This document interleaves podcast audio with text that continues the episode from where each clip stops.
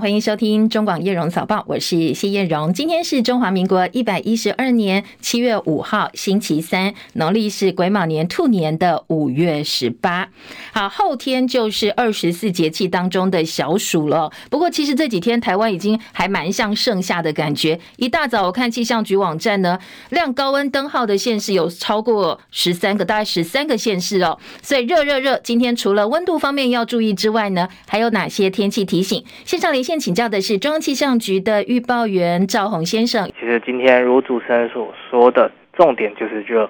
这个比较热的天气呢，可能会持续到礼拜天，都是如此的高温炎热。那今天的话，高温的部分普遍都可以来到三十三到三十五度。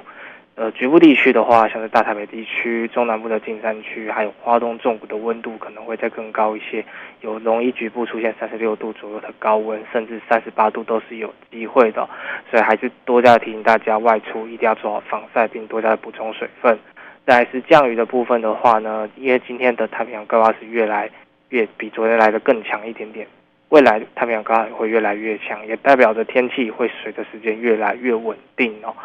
虽然在清晨至上午之前，在中南部沿海地区可能会有一些零星降雨的机会，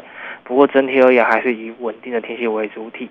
但是还是要留意中午过后还是会有午后雷阵雨，不过这次的午后雷阵雨呢，可能只会集中在山区而已哦。而且整体的降雨的范围是稍微比较偏小，雨势也会没有像昨天前天一样这么的明显。不过提醒大家，如果要前往山区，还是携带雨具备用。最后再提醒大家，环境的西南风稍微比较强劲一点点，留意在苗栗以北的沿海工矿地区，以及兰屿、绿岛、八组可能会有八到九级的强阵风。前往海边活动一定要多加注意安全。以上资料由中央气象局提供。嗯，好，谢谢赵宏提醒，提供给大家做参考。好，刚才赵宏提到说，哎，现在天气会更加稳定。稳定的意思就是午后降雨的几率不会像之前这么高了。除了山区可能还会下点雨之外，所以想要利用降雨的机会消消暑气，可能机会也没有这么大。所以提醒大家，白天还是要留意高温，多多补充水分，预防中暑。同时呢，尽量减少在场。长时间的户外活动哦，好，来做好消暑的工作。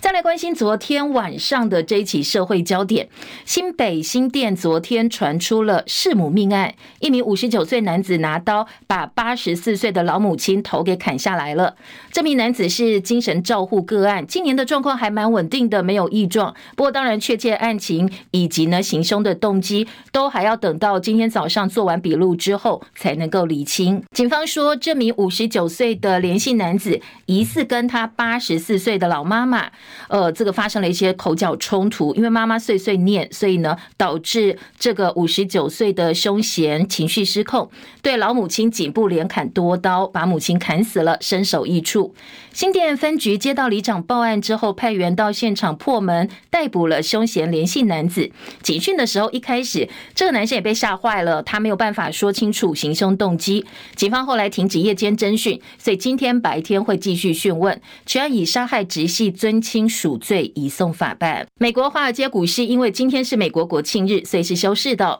深夜收盘的欧洲股市交投清淡，小跌作收。伦敦股市跌七点，七千五百一十九点。法兰克福指数跌四十一点，一万六千零三十九点。巴黎 CAC 四十指数跌十六点，七千三百六十九点。昨天台北股市延续上攻气势，指数呢涨了五十六点，收在一万七千一百四十点。量增价扬，三大法人都站在卖方，合计减码七十六点一六亿元。不过大盘指数是逆势走阳的，连续两天走高，成交量放大到三千八百二十八亿。台北外汇市场台币兑换美元收在三十一点一一六兑换一美元，升值一点五分。昨天台币成交金额六点五五亿美金。二零二三上海世界人工智慧大会呢是明天正式登场，包括超微 AMD 执行长苏姿丰等。人会在大会上发表专题演说，而苏之峰呢，随后七月十九号就要访问台湾了，所以这个行程结束之后就会到台湾来，预计将为台湾的供应链带来潜在的合作跟伙伴关系。根据了解，目前已经有境内外大一百多家采购代表团确认会参加这一场上海世界人工智慧大会。到目前为止哦，采购意向金额已经超过人民币百亿元了，台币换算大概四百三十亿以上。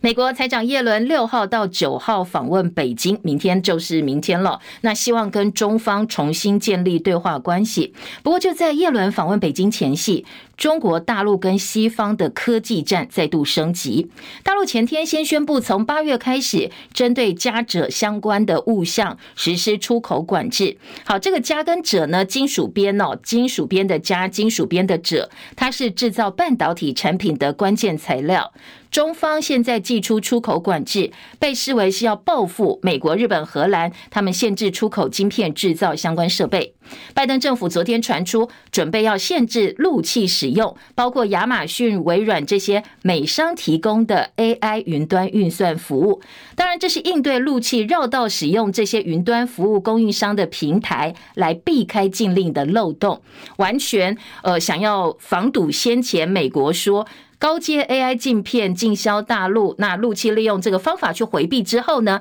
美国又在出招，说连这些亚马逊、微软的云端运算服务都不让这些呃陆企使用，所以很多人解读这是美方打压大陆 AI 应用的大绝招。不过当然后面的影响就是美中之间的紧张关系可能会进一步升级加剧。《华尔街日报》报道，如果新规实施的话，亚马逊跟云端、呃微软这些云端服务供应商将要先得到美国政府的许可，才能够跟他们的大陆客户哦，中国大陆客户提供相关的服务。当然，美方出大绝招，大陆方面他们也有自己的谈判筹码，因为刚才提到哦，全球百分之八十的镓跟者都是中国供应的，这两种稀有的金属在晶片制造、通信设备还有国防领域上有各式各样的专业用图像镓，它是使用在化合物半导体、电视跟手机荧幕、太阳能电池，还有雷达等等，都必须要用到。而锗的用途包括光纤通讯、夜视镜，还有大部分的卫星也都使用锗基太阳能电池。所以中方一下子管制这两种物品的这个出口，对于美国半导体产业将会带来巨大的影响。所以双方都有筹码，接下来就看怎么谈了。上海合作组织，简称上合组织高峰会，今天是用视讯的方式举行，由轮值主席国印度总理莫迪主持。与会国呢，包括了俄罗斯的总统普京、中国国家主席习近平。会后发布新德里宣言，他家提倡以互相尊重主权、国家领土完整、不干涉他国内政、不使用武力威胁、使用武力等等原则，希望透过对话跟咨询呢，来和平解决国与国之间的歧见。跟争端，会员国也同意共同打击恐怖主义，而且呢，希望能够拟出一份共同名单，在各自国境内禁止这些名单上的组织从事相关活动。与会人士以及观察家认为，新德里宣言在印度握有主场优势的情况之下，字里行间可以看到抨击中国跟巴基斯坦的痕迹。相互尊重主权、不使用武力这些内容呢，是印度暗批中国，而反恐则是印度抨击巴基斯坦包庇跟纵容恐怖组织。宣言当中也提到宗教不包容性的部分，他们说是某些国家在回呛印度。而作为中国跟俄罗斯发起的多边平台，这个宣言当中也暗挺俄罗斯哦，强调单方面施加没有获得联合国安理会通过的经济制裁，不符合国际法的原则，而且对第三国跟国际之间的经济关系带来了负面影响。伊朗正式加入上海合作组织，使得上合组织的成员国正式成员国现在有九个。日本政府跟东京电力公司福岛第一核电厂计划，今年夏天要把三一大地震之后核污染水处理过之后含氚的处理水，日本直接叫它处理水，我们都说是核废水哦，排进海洋。而联合国的国际能源总署 IAEA 昨天公布他们的调查报告，说日本把核处理水排入海的计划符合国际的安全标准，阶段性排放出来的辐射物质对人体跟环境的影响，好。在 IAEA 的看法说是微乎其微的，所以等于是几乎可以忽视掉，不要去计较了。所以外界解读，外媒都说这是国际原子能总署呢帮福岛核废水排海计划大开绿灯，等于直接通行了。但是 IAEA 的这份报告，包括亚洲其他邻近国家，南韩、中国大陆都表达他们有所疑虑。中国提出抗议，认为这份报告不能够成为日本把福岛第一核电厂的核处理水排海的护身符或者是通行证。而昨天 IAEA 的记者会周边也有韩国民众举牌抗议，他们说日方不能够把含有放射性物质的污染水投入大海，希望呢日本能够遵守跟渔民的规定，没有经过渔民同意，不能够把这些处理水排进海洋。福岛当地的渔业团体也表达，其实他们有点担心。所以日本媒体说，因为核处理水引发的外交大战，现在日本政府正在加强提供讯息。以色列大城市特拉维夫四号午间发生恐怖攻击事件，恐怖分子开车冲撞人群之后下车拿刀刺伤民众，随后被现场的一位带枪的民众击毙。这一次攻击行动至少造成八个人受伤，其中有一个人伤势严重。在此同时，以色列军队在约旦河西岸城市哲宁连续两个晚上进行军事行动。戚海伦的报道。看到这次中华队四连败，惨遭降。好抱歉，这个音 声音可能截错了。那这则报道呢，叶荣提供给大家哦。美国有线电视新闻网 CN 引述以色列官员的说法说，有一名汽车司机在特拉维夫购物中心附近冲撞行人之后下车呢，刺伤了平民。警方发言人把这一起冲撞事件描述是恐怖攻击行动，而司机已经被武装平民给杀害了。巴勒斯坦激进团体哈马斯发表声明说，他们要帮这一次攻击行动负责，表示。是对以色列在哲宁持续行动的回应。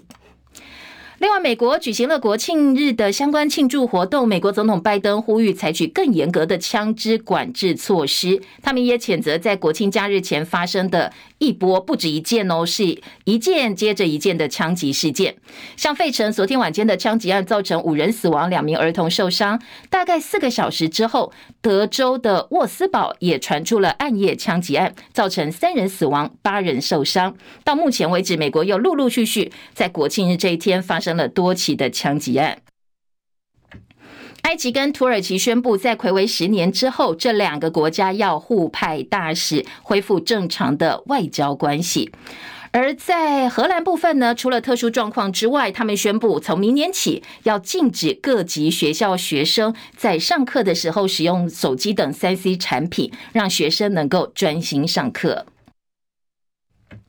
国内政治话题，国民党今天开中常会，不过整个气氛呢有点山雨欲来。已经提名了新北市长侯友谊参选二零二四总统大选，但是党内整合一直不算顺利，连带侯友谊的民调气势目前都是在呃主要参选者当中居于下风。所以外界盛传，如果侯友谊的民调不见起色的话，七二三国民党全党全国党代表大会上就要由党代表来发动换侯行动。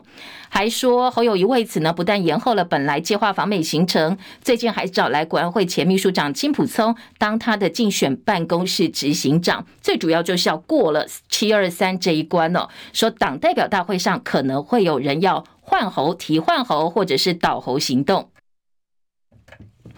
侯友宜竞选办公室组织副召集人谢龙介昨天接受媒体访问的时候，对于呃主持人问他说：“现在有人在酝酿七二三全代会要提案换侯，有这件事吗？”谢龙介证实说：“确实有人蠢蠢欲动，不过他说这是不可为的，帮一个非党员的有意愿参选者运作换侯。”谢龙介直接开呛说：“你是要他的钱吗？”还说换侯绝对不会成案。今天中时跟联合都报道，有党内人士对媒体透露，确实有多名挺郭台铭的要角，昨天在台北聚会，串联中常委，意图在今天的中常会发动突袭，要提案让党主席朱立伦换侯。而挺侯的新北议长蒋根煌决定今天坐镇中常会，来防止这些挺郭派所谓的造反或者是叛变。党中央昨天全面了解之后，今天联合报说初步确认是没有中常委提案说要换侯或者是倒侯。不过呢，也有反侯的中常委说今天没有，不代表下周没有。那连署是一定会持续进行的。还扬言说，党中央如果不换人的话，要帮最后可能的败选负起全部责任哦，不要找中常会跟全代会来帮忙背书。而国民党总统参选人侯友谊前天提到，确定两岸关系稳定之后，兵役呢，如果他当选，要恢复为四个月，引起各界讨论。侯友宜竞选办公室昨天发出声明，侯友宜自己也开了记者会，特别强调说他没有反对现在的兵役延长一年制度，他反对的是民进党的三加一兵役政策。现阶段我没有反对兵役延长一年，是因为民进党俩把两岸搞得兵凶战危、平民战争，兵役延长一年是不得不的一个选择。要恢复四个月是有前提的，在我当选总统，一定展开对话交流，建立互信，在确定两岸稳定之后，以及台海稳定，才有可能恢复四个月。美国是我们长久坚固的盟友，我们一定会强化国防，自我。提升防卫能力。好，侯友谊也提到了美国。那民众党总统参选人柯文哲直接说：“你这样一个改口或这样一个说法，恐怕哦，侯友谊要先去跟美国提出解释。”侯友谊市长是说，他兵役要从一年再退回四个月嘛？纯粹从外交来讲，你知道哦，我看他恐怕要去跟 AIT 解释老半天的。如果呢，哦，中共有一天对台湾攻击，哦，我们预测他是应该是网络攻击先嘛。那再来才是制空嘛，再来制海，那最后这些都解决才有可能登陆战。如果是网军、空军、海军当做主体的话，那那这个也不是一年，这种技高技术兵种也不是一年可以解决的啊。好，他认为应该以募兵为主，征兵为辅。柯文哲说：“好，侯友谊哦，你如果主张你当选之后兵役要改为四个月的话，恐怕要先去跟美国解释一下。”所以外界解读侯友谊现在选情有待振作，而且计划以总统参选人的身份访问美国，美方会见层级，外界外界一定是高度关注跟解读的。那现在势必要自斟自酌，避免影响到后面的访美行程。而对于侯友谊说要回到四个月的兵役，那国国民党人士对媒体表示，党中央确实事前不知道哦，但是呢，看过侯友谊的主张之后，其实也没有背离国民党透过交流对话强化自我国防实力的二 D 战略的范畴。不过，昨天侯友宜自己解释的更完整，说呢，这是有前提的，前提是两岸必须处于和平稳定的关系之下，再回到两个月的兵役期。另外，红海创办人郭台铭争取向国民党总统征召失利之后，动作也频频的。先前喊出并购民众党，现在又传出郭董对柯文哲表态说他要独立参选，更向柯阵营传达讯息，让大哥先做四年，引起民众党党内不满。耳语不断，柯文哲也被媒体追问到底有没有这件事情，他没有否认，只说呢，这件事情自然就好，再走一个月看看。说这段时间呢，有各式各样的传闻，大家先冷静一下，再走一个月看。看，反正国民党七月二十三号才开全代会嘛，哦，还有时间让大家冷静一点，看看怎么做。他说这是他的态度。倒是郭台铭动作不断，他昨天在脸书再发文，五大国家经济战略布局，打造台湾下一个黄金三十年。他说能够帮两岸带来和平，帮经济带来繁荣，帮社会带来正义。他说呢，只有具有开创精神的经纪人，非传统的政治人才有资格成为中华民国未来的领袖。国民党立委王鸿薇爆料说，台湾跟立陶宛推动半导体合作，没想到呢，这个结果是蔡总统要求之下，我们单方面出了一千万欧元，无偿帮立陶宛的私人公司去买晶圆技术。以前哦，民进党喜欢抨击外交部门是金钱外交、凯子外交，不过现在把护国神山级的半导体产业无偿的往外送，当成是大内宣的筹码，引发了相当多讨论。记者李仁月的分析报道，国民党立委王鸿薇爆料。要立陶宛和台湾签订半导体合作备忘录，但是在立陶宛的施压下，蔡英文总统不顾外交单位的反对，要求政治处理，补助对方一千万欧元，向工研院购买八寸晶圆的技术授权，等于是我方单方面出资，无偿帮立陶宛的私人公司买晶圆技术。王鸿薇表示，原本双方协议共同投资一家立陶宛私人公司，所需资金六百五十万欧元，但是不但变成台湾单方面出资，立陶宛后来还要求我方增资到一千四百万欧元，大约是四点七亿台币。国民党市议员徐巧芯也加码爆料，今年六月经济部曾经主导协调向立陶宛采购五万吨高达七点九亿元的小麦，其中还要由外交部和经济部补贴二点四亿元。台湾和立陶宛的关系随着全球反中浪潮以及将近三年来的新冠疫情而升温。二零二一年六月疫情爆发，全台三级警戒却苦无疫苗之际，立陶宛援助了两万剂 AZ 疫苗，对于全民有如是及时雨。日后我方以台湾名义设立驻立陶宛台湾代表处，当时也让外交部发动了一波大内宣。不过此后也不时传出中国大陆施压立陶宛的消息。徐巧芯抨击我国和立陶宛的友好关系是建立在晶圆以及八寸晶圆技术的援助上，连农业也为了政府要大内宣，差点签了不平等条约。他批评每次有外宾来，都有一堆东西要我们买单，根本是把台湾人当盘子。面对王宏威、徐小新的质疑，外交部不敢说明驻外单位是否提醒政府预算以及资金额度的限制，反而指控批评者是践踏外交经贸人员的努力。而对于是否出资一千万欧元向工研院购买晶圆技术的具体数字，更是提都不敢提，只能喷口水质疑对方。归根究底，台湾的国际处境艰困。近年来，由于美中经济战等国际情势的变化，而出现突破的窗口和机会，但国际政治仍旧是现实主义挂帅，满口仁义道德的背后，终究是要以国力和经贸实力作为后盾。问题是，过去民进党在野时最爱抨击外交部门是金钱外交和凯子外交。马政府时代虽然两岸在外交地线仍旧时有小动作，但大体维持两岸外交休兵的局势，却被民进党讥讽是外交休克。如今民进党自己一面倒的拿护国神山级的半导体产业作为大内宣筹码，却不敢面对自己把经济母往外送的事实，还不准外界质疑批评，根本完全是流于一言堂。中广记者李仁月在台北报道。好，其他生活疫情包括生活议题，包括疫情、猴痘啦、流感等等，还有社会焦点、智慧型手机爆炸，以及五亿赖姓高中生坠楼惨死案。在后半段的新闻当中，我们会继续提供给大家哦。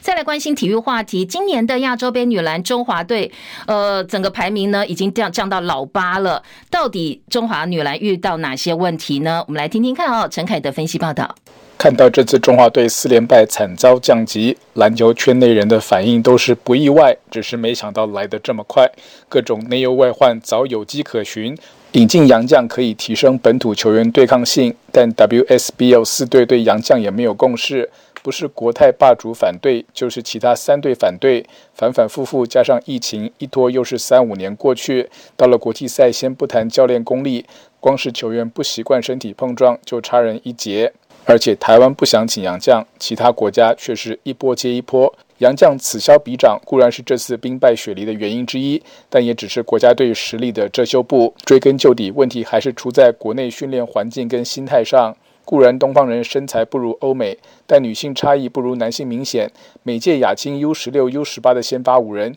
其实都有机会到美国 NCAA 拿奖学金。三十年前的郑慧云。二十年前的江凤君，十年前的林育婷，本来都应该站上世界女篮的舞台，但是成功必须在我，更不可以帮助其他球队来打败老东家。于是，一辈子效力国泰，现在又来了十八岁的肖玉文，要跳级打 WSBL，恐怕也看不到自己的天花板。中华女篮世界排名之所以比男篮高，并不是因为发展路线正确，只是竞争对手少。国泰三十连霸。连十四年获颁体育署推手奖，但如果加入男子职业篮球联盟，花一亿元还不见得能拿冠军。女篮却只要出一半的钱，就比其他三队预算总和加起来还有剩。打不过就挖角，每年球季开打前胜负已定。三十连霸说来风光，女篮却从亚洲第四掉到第八，也没什么好光彩。国泰面对外界质疑的回答总是别人不努力，不应该怪国泰。但国泰把对手打到不想努力也是事实。这两年直男风气蓬勃，只要国内有企业愿意成立新队跟国泰竞争，就有转机。而篮协也不能总是抱着可有可无的态度推动女篮。任何建议，只要球团反对就作罢。球团可以只顾自家战绩，篮协却要为篮球整体环境跟成绩负责。至于体育署，也应该打破只看奖牌不问项目的假平等，不应该把拥有职业规模潜力的足球、篮球等运动跟无法产业化的个人运动用同样的名次标准培训。更不要说球类运动在综合运动会的曝光效益远大于个人项目。棒球早有先例，不论政府或者民间企业，如果真的有心要培育女篮，与其现在动辄数千万的经费补助，不如先从个人做起，每年赞助五位高中选手出国旅外的学杂费，五年下来就可以组成两支接受 NCAA 第一级大学强度训练的球队，至少在亚洲站稳一级没有问题。现在勇敢挑战前进 NCAA 的只有接受私人赞助的张玉兰，但篮球是五个人的运动，不应该让她只有一个人。中广记者陈凯在台北报道。好，另外台湾旅美棒球好手又多一个哦，身高两百零三公分，文化大学投手林政伟成为第一位跟红雀队签约的台湾球员。他是呃明星投手郭泓志的外甥，也希望他有机会好好表现，更上一层楼。中广早报新闻。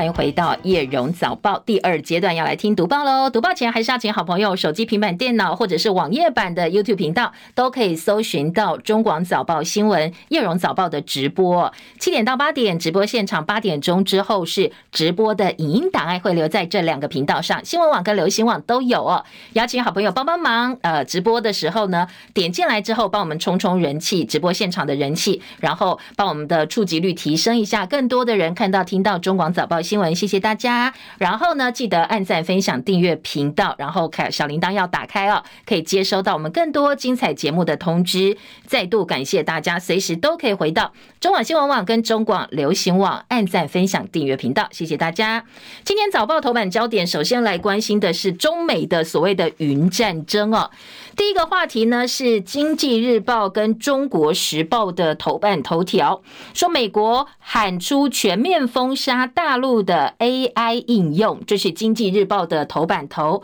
而《中国时报》则是拜登也出招了，要限制陆企使用云计算。好，什么叫做也哦？因为呢，先前中国大陆管制加耕者出口，对西方的科技战升级。那美国这边也有筹码啊，所以昨天他们就说，他们要来限制呃大陆方面的企业使用这个所谓的云端服务。好，这是《经济》跟《中国时报》的头版头条。另外一个话题是台积电的创办人张忠谋，他说呢，呃，现在已经重新定义全球化了。好，张忠谋这个说法呢，今天除了《工商时报》放在头版头条之外，《经济日报》三版、中时、联合、自由，我们都在二版相当重要的版面看到这一则焦点，所以大家来聊一聊什么叫做全球化。张忠谋最主要的意思哦，说因为呢，现在在呃美国的影响之下，全球化的定义已经有所改变了。先谈国安科技，再去谈全球化，已经变成了事实。而且他也批评拜登工会说说听了很刺耳，说现在呢，大家都把职呃国安放在最前面，那经济领先的一个新规则。呃，今天呃经济的标题说张忠谋表示他来质疑了这样一个状况，怎么叫做全球化？那到底什么叫全球化？帮大大家有一些概念的科普哦。全球化呢，就是代表我们传统在地缘政治的一个定义上，每个国家嘛，哦，国跟国之间它有传统地理上的一个距离。但是后来在呃，可能我们的科技领先或者是技术发展之下呢，可能数位啦或电脑等等云端啦，拉近了国跟国之间的距离，所以打破了我们一些传统的地理上的距离的概念。更多的国家，国与国之间不同地区的人民啦、文化变得更紧密的交流。好，这个是我们传统定义上可能在对部分全球化的一些理解。不过，因为美国主导或中美两国大国之间的一些权力抗衡或者是较劲的情况之下呢，呃，现在全球化的定义呢已经有所改变了。前提都是以国安优先，在不伤害国家安全、不伤害本国或现在未来的科技经济领先的条件之下。允许本国企业在国外牟利，允许外国产业跟服务进入本国，所以呢是有前提的，让大家在经济文化上做的交流。张忠谋对现在一个现况是有所质疑的，他说：“这还叫做全球化吗？好像已经被重新定义了。”今天的早报，不管是财经报纸或者是呃综合性报纸，其实都还蛮关心这件事情，因为美国的措施、美国的影响，他来质疑说，美国很多做法其实都是反全球化。化的好，当然一个民主国家的立场哦，呃，对于现在全球化的定义呢，呃，因为美国的一些做法受到改变，当然你可以认同，也可以不认同哦。等一下来听听看，还有哪些不同角度的分析，这是今天算版面占最多、最主要的议题了。好，除了刚才提到这两个云的呃云战争，还有全球化定义之外呢，联合报今天的头版头条关心的是侯友谊跟美国之间的一些互动，因为在前天嘛，哦，有收听我们早报新闻就会听到侯友谊呢接受少康战情室专访，抛出了很多他对重要议题的表态，其中有一点就是兵役政策。他说呢，他当选之后哦，现在一男延长役期为一年，他要改回来四个月。好，这个说法呢，在发酵之后，昨天侯友谊进一步，你说改口也好，澄清也好，说明也好，说法跟前一天有一点点不一样了。他说呢，呃，我没有反对呃所谓延长兵役一年的相关的做法，我的前提是，如果我当选，两岸就会和恢复和平稳定啊，在这样情况之下，再回到四个月的疫期，特别强调他没有反对一年的兵役制度。好，一年兵役制度在蔡政府呃主导之下上路了，所以呢，很多人都说是美国要求的，等于是侯友谊，你敢不敢反对美国要求的一年兵役制度？显然昨天有一点点收回来了，有一些前提的一个说明。联合报放在头版头条。当然，外传是美方关切恢复四个月疫情的说法，所以呢，侯友宜说：“我反对的是三加一政策，把大学的教育跟呃这个疫情连在一起。”他说：“我反对的是这个部分哦。”好，再来，《中国时报》今天的头版二题，另外一个新闻焦点呢，我们也赶快告诉您是挺郭派串联要倒侯，所以新北议长今天会坐镇国民党中常会，防止所谓的叛变。那今年中时也利用社论来批评郭台铭最近的一些动作，他对郭台铭。喊话说，呃，郭台铭的豪赌必成历史罪人。不过，当然，嗯，中时政治立场向来是挺侯反郭，所以今年再度利用社论来对郭台铭喊话。中时头版下半版面，另外一个是提醒大家注意登革热哦，登革热大爆发，延烧云林，现在出现了四名重症患者。自由时报头版头条继来关心国民党的地方政治人物涉及的弊案，国民党澎湖县议长刘成周林涉贪起诉。同党议员欧中盖涉诈助理费起诉，好，这个案子呢，今天自由时报综合整理在头版头条。头版中间版面，自由报的是提供人头账户银行可以静关相关账户，就如果你的账户是人头银行的话，可以直接把你其他相关账户都关掉，来降低再犯的风险。金融机构将会行政开闸。还有一则新闻是鼓励外国学生到台湾来念书，来台湾就业。我们的缺工缺人才，蔡总统说四年要提供一万名奖学金的名额。呃，今天自由的头版照片也不错，是苏澳直航日本的与那国岛百人踩线团启航一天往返。好，这个日本的。呃，这个与那国岛跟宜兰的直航呢，今天各个报纸在内页也都做了报道。自由时报是把照片提版到头版，这是游锡坤跟宜兰苏澳，还有这个宜兰县长林姿妙，昨天呢，呃，去踩线了，还有日本众议员的陪同，说呢，接下来可以从宜兰直接坐船到与那国岛，如果帮两国的观光开启另外一个机会，也未尝不可。好，这是自由时报的报道。先从美国要全面封杀。大陆的 AI 应用听起，今天经济日报在头版头条引用华尔街日报的报道说呢，接下来可能会重创伺服链器，呃，伺服器链就是相关的供应链都会受到影响。经济日报在头版做了一个表格哦，帮大家整理一下，美国要打压大陆 AI 最近有哪些做法，其中呢。包括了后续的影响，今天也做了表格告诉您哦，说亚马逊、微软 AI 伺服器大部分都是台厂统包，新规上路会重创这些伺服器链，牵动包括世芯、KY、创意这些厂商的 AI 相关的订单能量，被认为是美国的大绝招。好，这是经济日报的报道。中国时报呢，今天则说，美国分析大陆限制加者出口是要争取谈判筹码，所以美方也亮出自己的绝招。欧盟外交首长访问中国大陆的行程被取消，因为呢，在北京当局的一些呃动作之下，北京试图要说服欧洲采取比美国更温和的立场，来针对呃大家的 AI 大战，所谓的云端大战。叶伦马上就要到大陆访问了，所以呢，接下来在访问前夕出了这一招，对于彼此可能会有哪些的影响哦？今天的早报也做了一些报道，还有经济日报的二版版头则说，大陆的稀土禁令，台厂列为海啸第二排，因为经济部评估，我们可能会受到美日原料供需跟价格波动间接影响，对半导体产业的冲击会相当的大。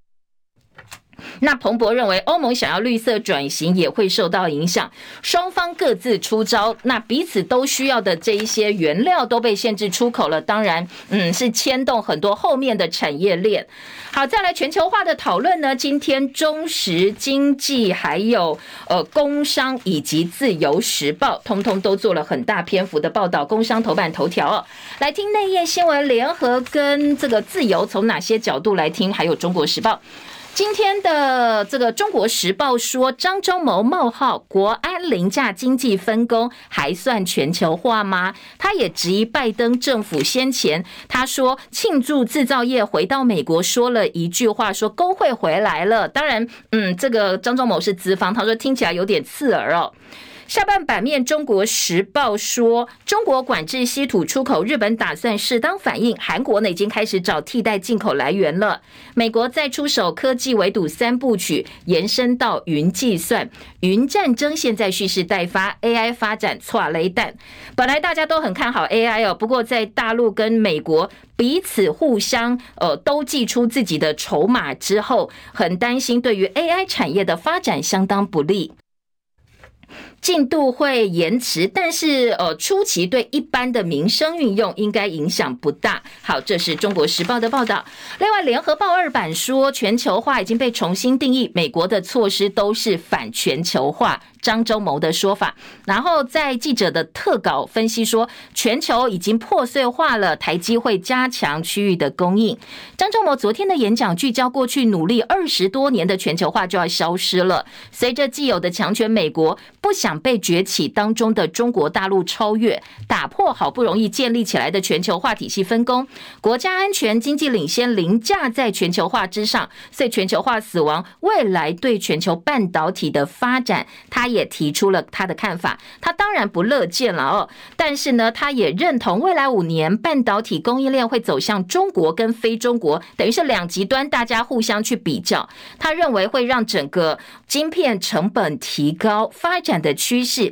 也会因为美中两个强权的对抗而慢下来，变慢。但是他也提到，嗯，现在呢，呃，台积电手上还有一张王牌，就是掌握超过全球九成。以上先进制程技术的优势，所以这些产能除了少部分未来会释出到美国或日本去生产之外，他特别强调，台积电绝对不会让重心偏移，因为这是台积电维持全球领先最大优势，他会继续维持这样一个状态。以前很担心说，那我们的半导体会不会通通被美国拿走哦？他逼我们抢走我们的半导体优势，张忠谋等于是否定了这样一个呃可能性。然后今天还有晶片战争的作者米勒说，大陆的补贴政策导致晶片对抗升温，建议美国呢在因应大陆补贴计划的重拾自己本身的保护主义这个部分呢，应该要降低哦，才有办法打破现状。而自由时报说，全球化重新定义，美国开始反弹了，跟中国的关系竞争成分高过合作关系。张忠谋说，全球化从来没有完全做到。另外一个点呢，刚才提到说，诶，他觉得拜登讲的话有点刺耳，为什么？因为他说劳资一体才能够成功，企业有竞争力，工会呢就变成福委会，不要刻意去让工会跟企业是站在对立面的。好，这是自由时报另外一个角度啊来看，呃，张忠谋的说法。如果有兴趣的话哦，今天经济日报三版也整个版面，呃，美国保护本土劳工的意识，或者是相关的一些限制措施，造成全球化的影响，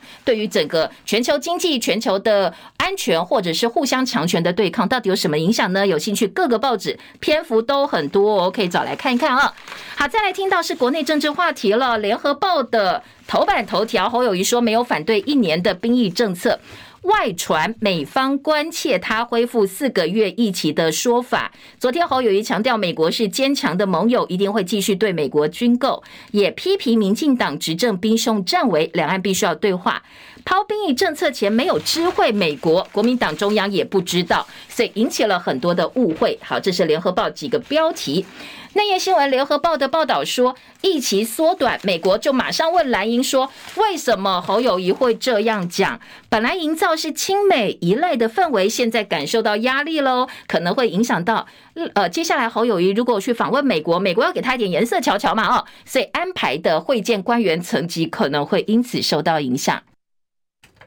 记者郭崇伦的特稿说：“好，现在一个恢复四个月兵役的役期，引发预想不到的问题。绿营挑起兵役问题猛批是预料当中，但是呢，蓝营真正在乎的是美国的反应。”联合报记者引述不具名人士的话说：“美国跟台北 AIT 都已经去问蓝营了，为什么会讲这个话？决策过程是什么？”而在分析的内容当中说，国民党侯友谊呢，这个时候提出跟美国不同的政策，而且还是美国花了好大力气才会让台湾修改的兵役延长政策，恐怕美国现在老大哥这个美国爸爸非常不开心，对侯友谊会大大的扣分。下半版面新闻幕后说，呃，侯友宜访美也是不受影响，一定会去。内部已经讨论一个多月，抛出话题，专访时两岸稳定的前提被淡化，大家只看到要来修改四个月疫情，没有想到说，其实他前面有个前提哦，就是两岸稳定的时候去修改这个疫情。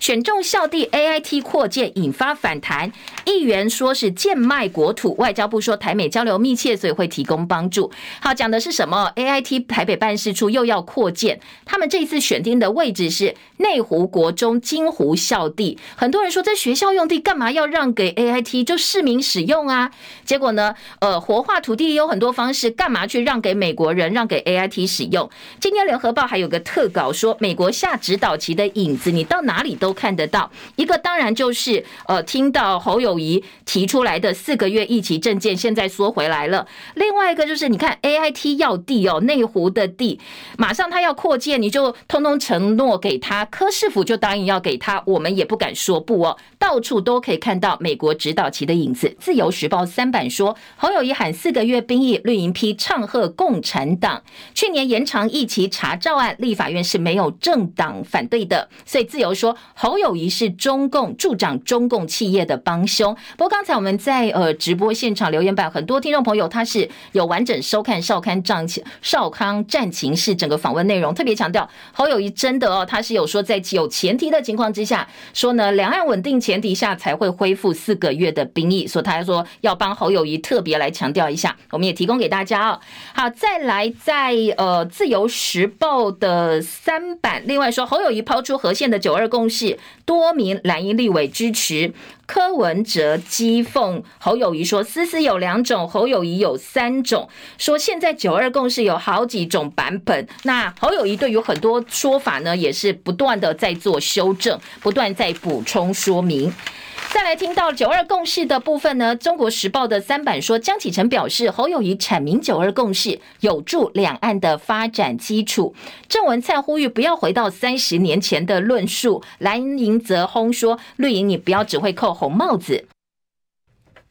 昨天马马英呃，这个国台办说九二共识是维护台海和平的方针，两岸和平是加分题。自由时报跟这个呃中国时报对于九二共识都给了还蛮多篇幅的讨论。中国时报记者叶德正的特稿说，两岸和平对于侯友谊来讲是加分的，你要把握啊，你不要说这个东西呢，最后自乱阵脚，把话讲清楚。说本来你应该大幅加分，你在接受访问五大政策方向全权打。在民进党痛点，现在因为四个月一结论述反复，又发声明说是在确定两岸和平稳定的基础前提之下才可行。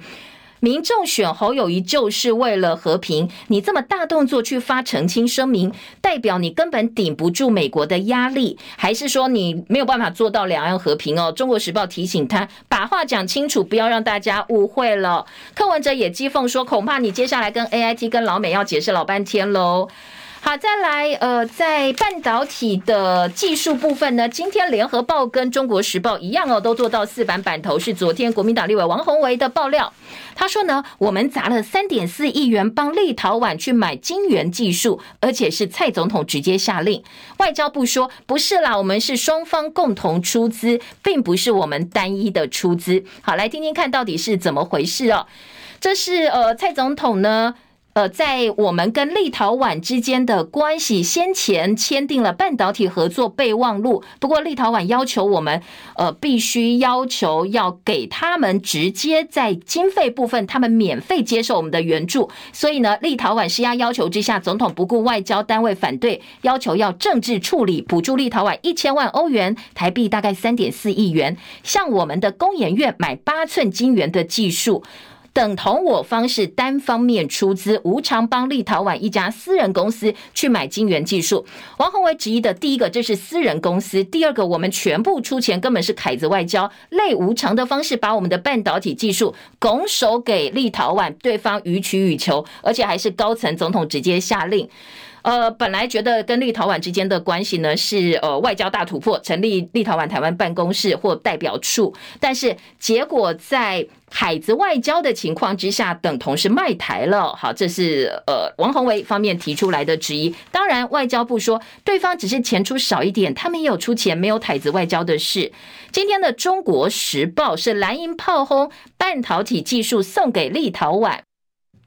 丧权入国，本来是讲好双方共同投资，总统说我们自己单方面出钱。给钱就挺台，凯子外交一一再发声哦，说这个是全民埋单。另外，黄国昌抓绿营的米虫杂粮基金会被批说用公帑去养庄脚。好，这个个案呢，今天的早报也有哦，说先前蔡总统说升官发财请走别路，希望能够强调绿绿营的反贪。不过，时代力量前立委黄国昌他昨天揭露说，有一个单位叫杂粮基金会，他的董事长是林源泉，执行长江聪。渊应该都有印象哦，绿营的政治人物，他们每天拿公帑去喝酒宴客，甚至用补助计划去养庄脚，痛批说我们纳税养米虫，米虫身上还有寄生虫，要求减掉单位要查查。杂粮基金会变成民进党这些政治人物的养老院，你知道吗？林源泉他是云林的前呃副议长，然后民进党云林县党部前主委，